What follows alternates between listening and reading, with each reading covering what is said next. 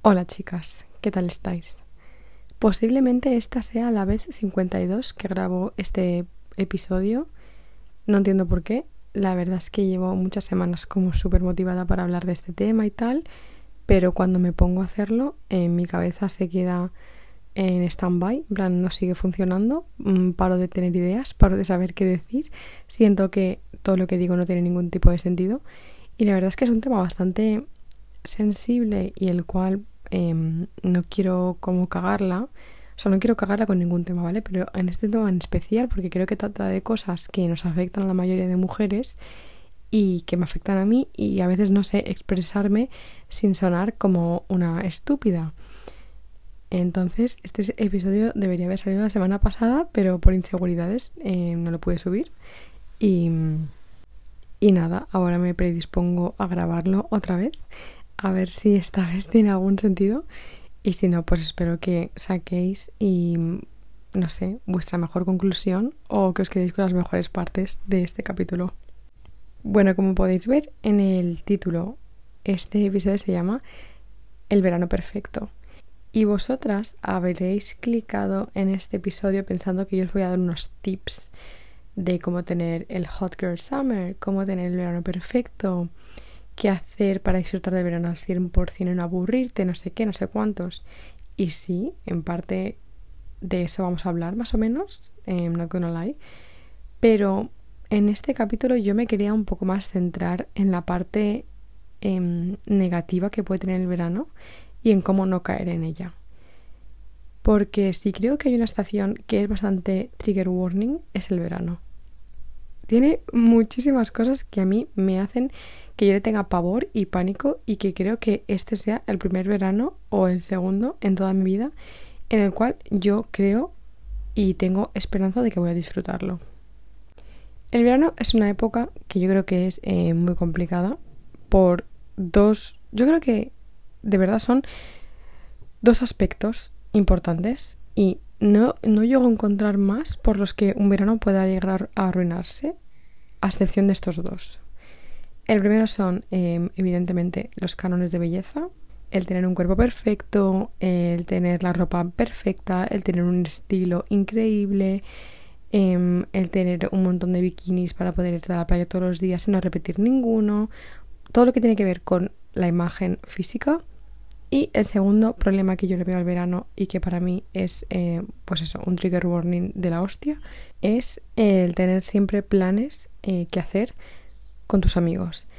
El plan perfecto, los viajes perfectos, las escapadas perfectas, irte al pueblo de tu mejor amiga, a su casa rural, a pasar una semana de ensueño como si estuvieras viendo en Call Me By Your Name, ir a los festivales por toda España, em, no trabajar evidentemente porque eso te quita parte de tu mm, verano perfecto como adolescente y un largo etcétera del cual hablaremos a continuación. Entonces, sí, vamos a hablar también de la parte, bueno, de cómo, como entre comillas, superar estas dos cosas, pero básicamente vamos a tratar un poco en profundidad el por qué creo que estas em, dos características del verano pueden llegar a arruinarnos dos meses que en verdad no tendrían para nada el por qué ser una tortura y pueden llegar a serlo. Bueno, como siempre pido perdón desde ya Mm, por los sonidos de fondo que puedan llegar a ver. Vivo en un piso turístico, la gente se está yendo ahora mismo a la playa, hacen 32 grados a la sombra, quiero decir, es entendible. Yo, de verdad, em, os pido perdón desde ya, pero bueno, eso, que vamos a empezar. ¿Por qué quiero yo hablar del verano perfecto ahora?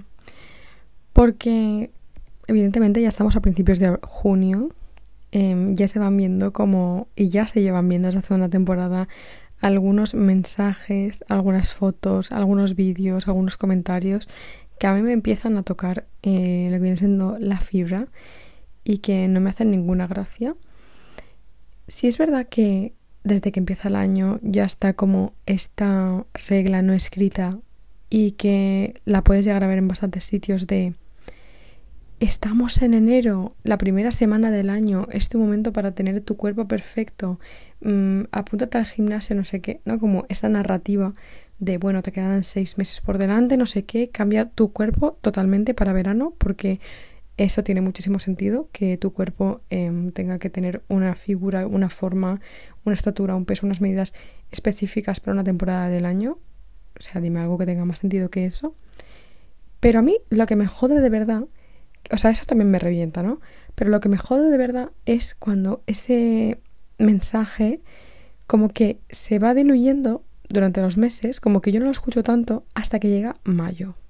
Llega a mitad de mayo y el mensaje cambia un poco y ya es como si no te has puesto en forma a principios de, año, no te preocupes, ¿eh? te quedan eh, tres semanas, no sé, para mm, no pegar ni un trago de agua, morirte del hambre, mm, cambiar todo tu armario, apuntarte al gimnasio y estar ahí 25 horas al día ¿eh? y que tu cuerpo esté perfecto para la primera vez que te vayas a poner un bikini y ir a la playa, porque vaya a ser que tu cuerpo no luzca como el de una supermodelo de los 90.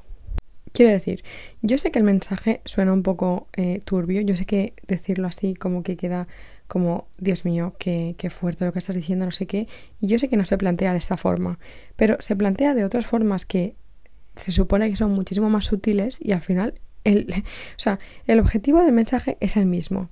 Cambia tu cuerpo. Cambia tu cuerpo para el verano. Y es algo que no entiendo. Em, no entiendo. No, no entiendo el mensaje. En plan, no puedo llegar a entender el por qué mi cuerpo no está bien y por qué para verano debería lucir de una forma totalmente diferente a la que ya lo hace. He llegado a la conclusión, y llegué a la conclusión em, cuando tenía 14 años, o sea, la friolera de 14 años e incluso antes, porque os prometo que yo ahora eh, oigo estos comentarios de no, es que tengo que hacer ejercicio para verano, no, es que tengo que ponerme dieta para verano en niñas de 10 años. Chile. Pero cuando yo lo escuché con mm, más o menos yo diría 12, 13, 14, la única razón que yo le sacaba a que la gente estuviera tan obsesionada con tener un cuerpo perfecto para verano era porque lo iba a enseñar. Si nos habíamos pasado como tres meses escondiendo nuestro cuerpo detrás de la ropa porque hacía frío o porque simplemente no hacía el suficiente calor como para ir a la playa, evidentemente, ahora, eh, pues como vas a ir a la playa durante dos meses, vaya a ser que tu cuerpo no sea eh, perfecto para el que el resto de la gente lo vea. Y eso me afecta mucho y me afectó mucho en su momento. Y yo tuve unos años extremadamente malos y veranos a los que yo quería o sea, os juro que yo le pedí a mi madre de rodillas el poder mudarme a países rollo Londres eh, y el norte de Europa donde no hacía tanto calor como para tener que estar en la playa 24/7. Yo decía, es que esto para mí era el infierno. Y sé que para mí no, sé que es para la gran mayoría de personas, la gran mayoría de mujeres, algunas en mayor medida, otras en menor medida, pero yo sé que para muchas el verano es un infierno. Porque ya no es solo que tengas que ir a la playa y enseñar el bikini o sea, o sea, ponerte un bikini, ¿no? Es el hecho de que puedes elegir no ir a la playa y no ponerte un bikini. Hace calor. O sea, hace calor. Y aunque no tengas que enseñar tu cuerpo casi el 90% llevando un bikini, tienes que llevar pantalones cortos, tienes que llevar camisetas de tirantes, tienes que llevar tops, tienes que llevar ropa ligera, porque hace un calor de la hostia, hacen 40 eh, grados en España, en España hace mucho calor, hace mucho calor y no te puedes permitir ponerte eh, una camisa eh, de lino y unos pantalones largos porque a lo mejor te coge algo, o sea, a lo mejor te desmayas en el momento. Entonces, lo que supone para el resto de personas, para muchas personas, el tener que enfrentarse a el fact de ponerse una minifalda o un top es inimaginable. Lo, lo era para mí hasta hace dos años. Entonces no, no tienes solo que ver con el ir a la playa y ponerte un bikini. Es que ya es hasta en el día a día, el no saber vestirte, no saber qué llevar a la calle, no saber en qué ponerte para cubrir tus inseguridades, pero al mismo tiempo que no te dé un deste por la ola de calor. Es más complicado de lo que creemos. Y no sé en qué momento este mensaje se normalizó, porque yo creo que el problema es ese, que a lo mejor ahora hoy en día ya no se escucha tanto como en redes sociales. O sea, sí que se sigue escuchando, ¿eh? Se sigue escuchando. Pero a lo mejor no es algo tan normal en redes sociales, yo diría. Aún sigue existiendo gente que es simplemente imbécil y, bueno, siguen promoviendo ese tipo de cosas. Influencers que siguen contando su super dieta para verano. em, lo mucho que han mejorado su aspecto físico, no sé qué, que está muy bien. Quiero decir, a mí no me parece mal que si tú quieres cambiar tu aspecto físico por X razón lo hagas, en plan perfecto, pero no lo hagas ver como un logro y como algo que el resto de la gente tendría que aspirar a.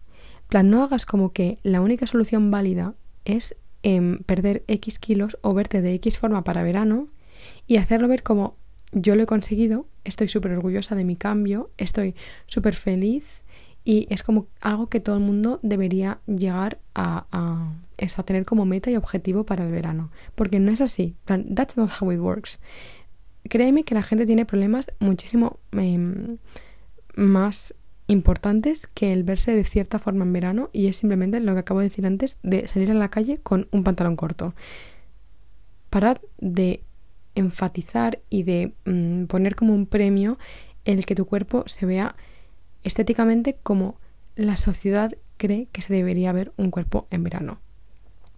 Porque seamos realistas, en plan, los cuerpos que se ven de supermodelos, etcétera, que se supone que te meten en la cabeza que tienes que tener para verano, no son realistas, quiero decir. ¿Cómo va a ser realista? ¿En qué momento hemos pensado que es lo normal el tener un vientre perfectamente plano, un culazo de la hostia, unas tetas mejores puestas que dos... O sea, no tiene ningún tipo de sentido. No tiene nada de sentido. Y no sé en qué momento lo hemos normalizado hasta el punto de que haya niñas que no quieran salir a la calle porque no se vean de esa forma. Es que si te pones a pensarlo de forma fría, es, es que da miedo el pensamiento. O sea, y da miedo ponerte en la piel de esa gente y de que haya gente que de verdad vaya a pasarse dos meses en su puta casa porque alguien le ha metido en la cabeza de que no tiene un cuerpo suficientemente bonito como para estar por la calle y enseñarlo. O sea, ¿qué cojones? Quiero decir, es que no tiene ningún sentido. Y a mí os prometo que me ha costado muchísimo eh, como poder superar, entre comillas, esto. Y yo creo que es algo que no superas eh, gracias a nadie. Quiero decir, Creo que ese tipo de problemas que nos surgen en verano de tener aún más inseguridades que en el resto del, año, que porque nos vemos más nuestro cuerpo, porque enseñamos más eh, piel, porque es momento de tener, pues eso, acceso a otros cuerpos, ¿no? A ver otros tipos de cuerpos y creemos que el nuestro no es lo suficientemente bueno. Creedme que aún lo paso muy mal eh, por estas cosas. Pero una cosa que me ha ayudado mucho a no pensar así y a dejar de darle importancia es exactamente eso. A nadie le importa cómo me veo. O sea, a nadie le importa. Y suena muy frío y suena como a Carol, ¿qué me estás contando? Pero es que es verdad. O sea, tú piénsalo. Tú entras a la playa, ¿vale? O a la piscina o a donde sea y vas con tu bikini y te tiras en el agua y en tu cabeza yo sé que tu cabeza está pensando, todo Dios me está mirando me están criticando ya 400 personas aquí, están en su cabeza diciendo lo fea que estoy, lo tal, lo cual, no sé qué está mi cuerpo, y es totalmente mentira. O sea, no es cierto. Es tu cabeza la que está pensando que alguien te está, o sea, dando la suficiente importancia como para opinar de tu cuerpo. Es mentira. No hay nadie que se esté fijando en ti de esa forma. Créeme, o sea, yo sé que suena Mm, difícil de creer y que cómo no va a ser así, pero es verdad, es que a nadie le importa tu cuerpo. Tú cuando vas a la playa estoy segura de que no estás, bueno, y si lo haces, mmm, chile, ¿no? En plan, permíteme que, mm, no sé, es que no lo veo, no sé, creo que no es algo eh, normal, pero ir a la playa a criticar el resto de cuerpos creo que no es eh, una actividad habitual que tú hagas en tu día a día. Pues ¿por qué lo iba a hacer el resto de la gente? Pero aunque tú creas que todos los ojos están encima de ti no lo están por el motivo que tú crees. Seguro que tu cabeza te hace pensar que lo que está pensando el resto de la gente son cosas como súper malas sobre ti, em, adjetivos muy negativos y que están criticándote, pero a lo mejor puede ser todo lo contrario. Y si no lo es, haz creer a tu cabeza que sí que lo es. O sea, yo cada vez que veo a alguien mirándome por la calle, en vez de pensar o sea, es que lo que cambia la frase en mi cabeza es muy fácil. Al principio era como, madre mía, ¿qué voy a estar llevando? O sea, ¿qué, qué cosa tiene que tener mi outfit o cómo se tiene que estar viendo mi cuerpo para que esta persona me esté mirando así? Y ahora el switch ha sido como, madre mía, ¿cómo se ve mi outfit para que esa persona me mire así? En plan, ¿sabes? Es como cambiar simplemente la entonación de lo que yo creo que mi cabeza dice. y me ha costado muchos años em, llegar a esta conclusión, me ha costado muchísimo el que esta sea la forma de que yo piense que a todo el mundo le da igual, pero es que es verdad, es que a todo el mundo le da igual. Y todos estos em, mejoras, todas estas, eh, bueno, cambios en lo que a mí me importa, lo que piensan los demás, ha sido gracias a ganar confianza en mí misma, que yo creo de verdad que nada en mi vida me ha costado más que ganar confianza en mí misma, ni sacarme la carrera, o sea, nada me ha costado más que ganar confianza en mí misma y creo que ha sido y que está siendo la solución a la mayoría de mis problemas. Y aquí entra lo de el término de Hot Girl Summer, que creo que es lo mejor que hemos inventado hasta el momento y que os digo más o menos lo que significa. Wait a minute. Vale, este término sacado de Megan Thee Stallion, una reina, donde las haya, dice que Hot Girl Summer es sobre sentirse confiada en ti misma y eso, having fun y, y lucir bien mientras lo haces. Es literalmente que te la sude todo, ¿vale? Para que nos entendamos, es que te la sude todo. Yo creo que ganar confianza en ti misma y ponértelo como un objetivo es muy complicado. En plan, no, este verano voy a tener confianza en mí misma, period. Eso no tiene ningún sentido. No lo vas a conseguir. Es una meta irreal en la cual lo único que vas a hacer es ponerte nerviosa porque también te digo, o sea, ¿qué es lo que tienes que hacer? ¿Cuáles son los pasos a seguir, ¿no? Para tener confianza en ti misma. Imposible de, de nombrarlos, yo creo, porque para cada persona son diferentes pero a lo mejor cosas que te pueden llegar a ayudar es como lo de la ropa que estábamos hablando, ¿no? A lo mejor para ti es como súper complicado el ponerte unos shorts y un top. Pero hace mucho calor y te tienes que vestir acorde para salir a la calle. Pues hay dos formas de hacer esto. O que te la sude totalmente y vayas de frente a, a, por el problema y te pongas un top y unos shorts, te maquilles, estés guapísima y salgas a la calle a tomarte unas cervezas con tus amigas y digas, hostia, pues me siento de puta madre. Y como que afrontes el problema mm, de una, ¿no? Sin darle ningún tipo de, de vuelta más. O yo creo que otra forma de hacerlo y que no sea como tan brusca es a lo mejor ir incluyéndolo en tu día a día de forma mm, ligera. I mean, ¿no te gustan los shorts? Pues en vez de unos shorts te pones una falda larga y pruebas a ponerte un top, que es algo que también te crea un poco de inseguridad. Otro día te pones unos shorts y en vez de ponerte un top te pones una camiseta de manga corta un poco más anchita. ¿Sabes lo que quiero decir? Y en vez de unos shorts cortos pegados te compras unos más anchitos, em, así como, no sé, low rise, así como estos que se llevan ahora que son los shorts creo que se llaman, como cosas que te puedan ayudar a sentirte confidente en ti misma sin tener que abarrancar con el problema ya mm, de una, ¿no? creo que es una buena forma de cambiar esa perspectiva de, de no me gusta la ropa que tengo. Igual que lo de encontrar en un estilo, que puede ser que eso también te baje la confianza, ¿no? Como que ves a todas las personas en verano que tienen un estilazo y que tienen un estilo muy marcado. Em, eso, por ejemplo, me está pasando a mí ahora mismo. O sea, no tengo ni puta idea de, cómo vestirme. Creo que no tengo sentido de, del estilo alguno. Y es algo que lo único que me ayuda a, a sobrellevarlo mejor es pensando que no hace falta que tenga un estilo concreto para este verano. I mean, habrán días que quiero sentirme como una mm, chica italiana en un, mm, no sé, pueblo perdido del sur de Italia, que va todos los días a la playa, que toma el sol, que utiliza prendas eh, de colores claros y tal. Y habrá otro día que me quiera sentir como Matilda Yerf, eh, Copenhague Style, no sé qué, Mm, súper minimalista, eh, con prendas negras, marrones, grises, tal, que quiera ser como una tía chula, ¿no? De ciudad, pero que ha venido a pasar unos días a la playa. Como que no hace falta que tengas un estilo marcado. ¿Qué más da? Si lo divertido es que puedes en verano em, jugar con muchos estilos, porque ya es muy difícil vestirte en verano por el simple hecho de que hace calor y es muy difícil como añadir eh, eso, capas y como que probar, ¿no? Con muchos, con muchas prendas diferentes y, y, y, eso, que eso te puede limitar mucho a la hora de tú expresarte a ti misma. Entonces yo creo que como que utilizando diferentes estilos y añadiendo diferentes accesorios puede ser como una forma muy divertida y muy sencilla de, de que tu confianza en ti misma crezca y se desarrolle y pruebes como cosas que pueden hacer que te sientas eh, mejor de lo que tú te esperabas. Y yo creo que el último consejo que te daría para ganar confianza, y es el que yo me estoy aplicando y el que ya hemos hablado de ello muchísimas veces, pero en mi vida me voy a cansar, nunca me voy a callar, es el de manifestar, chicas. Es que os lo juro que el Lucky Girl Syndrome es una cosa que a mí me ha cambiado la vida. Es que me ha cambiado la vida. Si no sabéis lo que es, id al episodio de Lucky Girl Syndrome cuando acabe este y lo escucháis y me decís qué tal, pero os prometo que yo en verano es una cosa que, que me aplico muchísimo.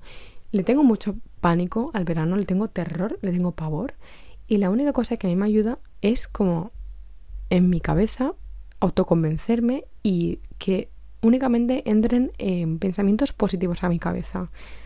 No voy a repetirme porque ya hablé mucho en el capítulo en el que tocaba, pero el Lucky Girl Syndrome se basa en pensar que eres la chica más afortunada del mundo porque tienes una cosa que actualmente no tienes, pero que tú en tu cabeza tienes que pensar que sí que tienes, ¿no? En plan, por ejemplo, soy la chica más afortunada del mundo porque estoy pasando el verano de mi vida y mm, por ejemplo, soy la chica más afortunada del mundo porque este verano me lo estoy pasando genial, no estoy teniendo casi ningún problema con mi confianza en mí misma, tengo un estilo que la gente eh, le tiene envidia, ¿sabes? Como afirmaciones que tú te haces a ti misma en tu cabeza y que lo que hablaba en el episodio es que no tienen por qué ser verdad, pero la mayor ventaja que tienen es que te ayudan a que tú misma te las creas de tanto decírtelas, ¿sabes?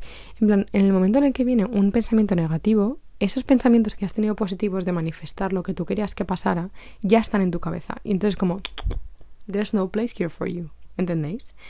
Es, eh, yo creo que la mejor forma que yo he tenido, mi forma favorita de, de manifestar confianza. Es eh, la clave, os lo prometo. Y por otro lado, el, yo creo que otro problema es que os prometo que mis veranos han sido, y no quiero sonar como la típica chica dramática eh, pobrecita, eh, vamos a... No quiero sonar a mártir, ¿ok? Pero os prometo que otro mm, gran aspecto que no me dejaba tener el verano que yo quería era que no tenía planes o que no podía hacer planes, ni todos los que yo quería, por culpa de trabajar. Yo sé que está muy bien y está genial pensar que el verano va a estar lleno de planes increíbles, em, hacer cerámica, ir a hacer picnics en la playa, ir a festivales, ir a ver las estrellas, coger las motos e irte mm, a una cala perdida de no sé qué. plan, sounds fun, de verdad que sí. Y yo em, ojalá pudieran ser así mis veranos. Y, pero yo creo que son expectativas eh, unrealistic expectations, de verdad, que pensamos que tienen que ser como lo necesario para que el verano sea un verano de puta madre y no es así. Cuando te pasas todo el verano trabajando, que es lo que he hecho yo desde que tengo 17 años, y no tienes en la base económica suficiente como para poder estar todo el puto verano haciendo viajes, yéndote de un sitio para otro, asistiendo a festivales, a conciertos, a no sé qué, y ves como que lo que se plantea es que es la única forma de pasar un buen verano, te quita las ganas de hacer cualquier actividad.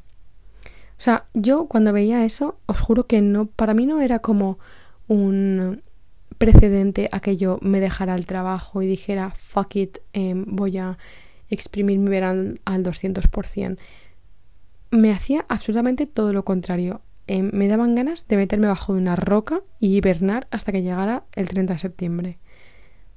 No me hacía ningún bien el ver al resto de personas haciendo un montón de planes porque eran inconcebibles para mí y yo sé que también lo son para la mayoría de la gente.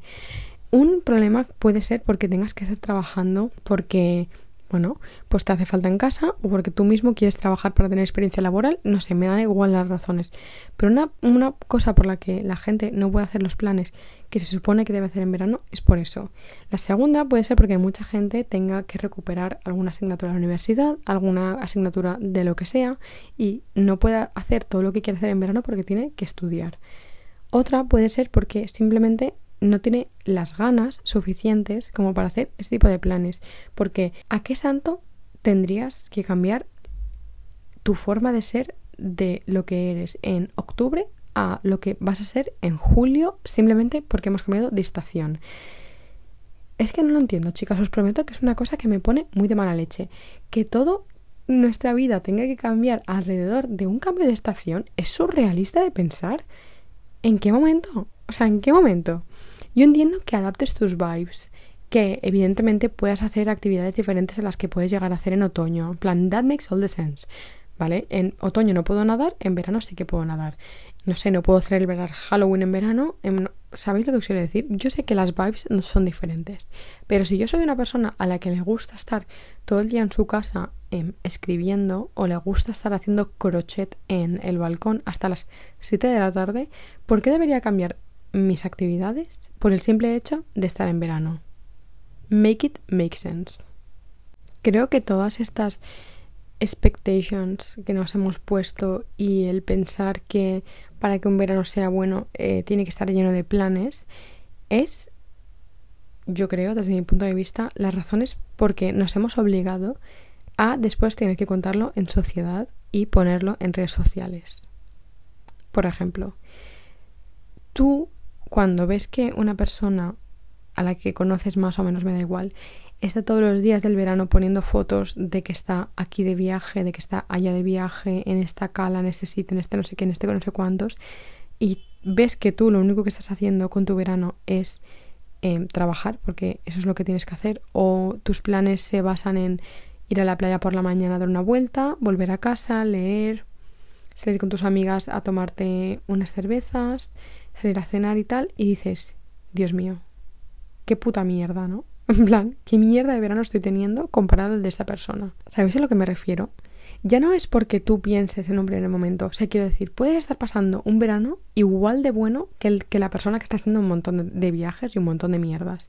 Pero por el simple hecho de que lo que él está poniendo en, en social media y lo que tú estás poniendo no son cosas que la gente le agraden de la misma forma, en plan, seguro que la gente le comenta más a la otra persona, ¿no? O sea, nosotros pensamos que las personas en general van a hablarle a esta otra persona le van a decir, madre mía, el pedazo de verano que te estás pasando, no sé qué, o después cuando vuelvas en septiembre a la universidad o a lo que sea, eh, vas a decir, o sea, te preguntarán, ¿cómo ha sido tu verano? Y va a ser muy diferente al de la persona que diga, no, es que me he pasado cuatro meses en Suiza, dos en Checoslovaquia, ¿sabéis? Como que el tener que decirlo en sociedad, como que nos crea vergüenza, porque pensamos que no es suficientemente bueno como para que, como para que nos sintamos orgullosos de ello, ¿no?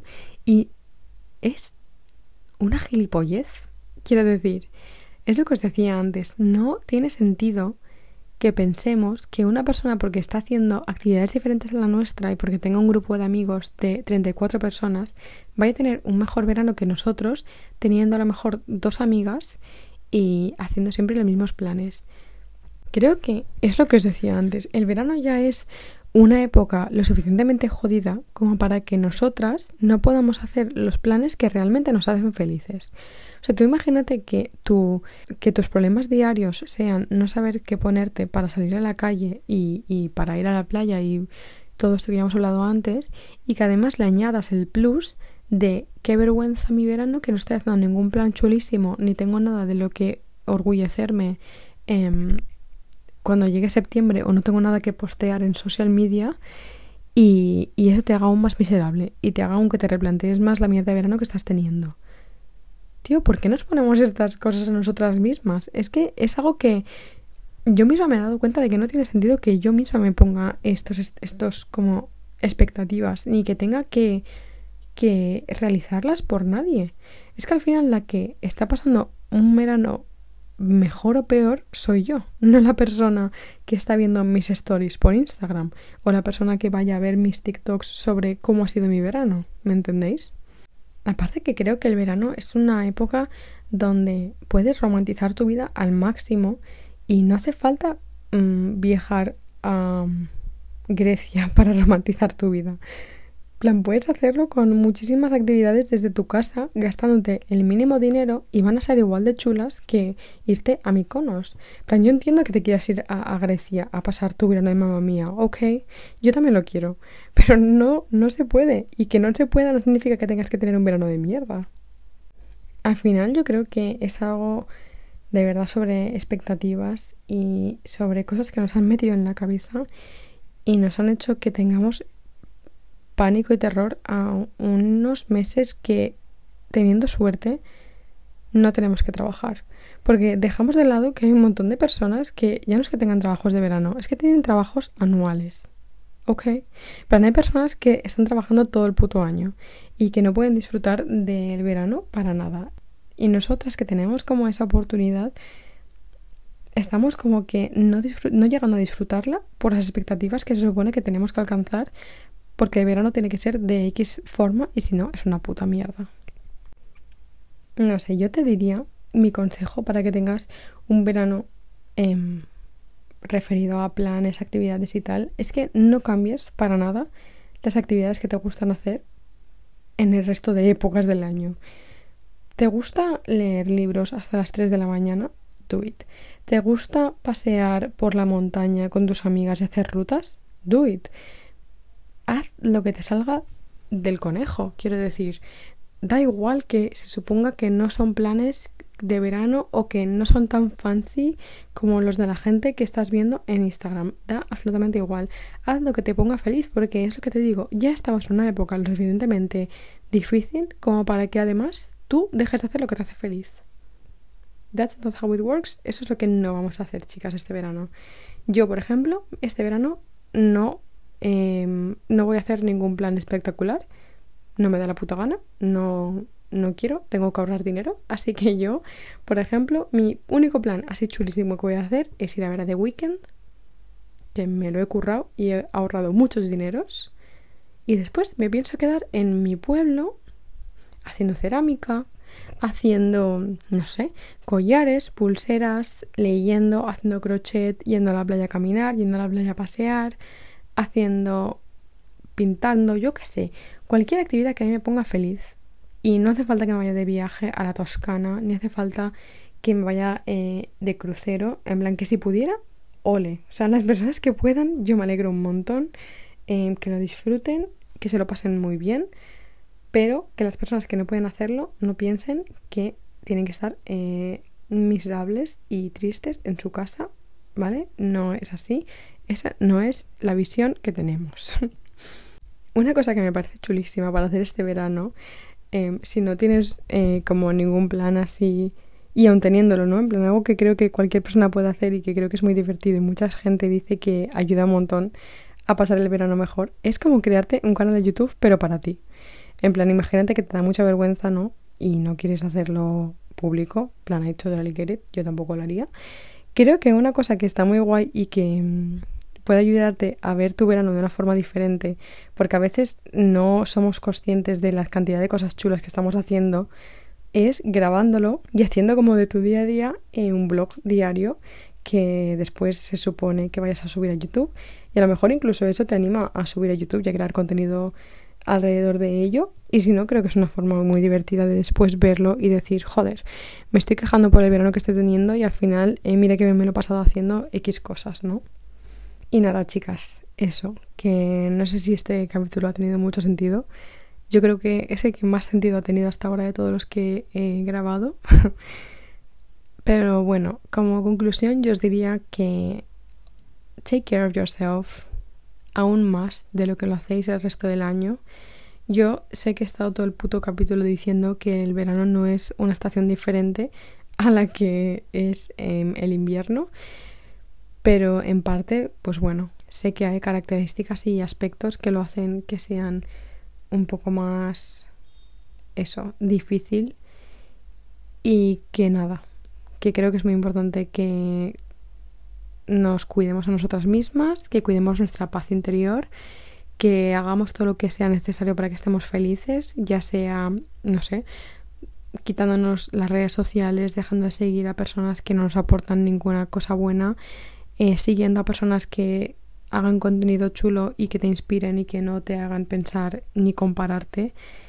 Y, y eso, que sois increíbles, unas tías chulísimas, estáis tremendas todas y tenemos que pasar nuestro Hot Girl Summer de la mejor manera posible.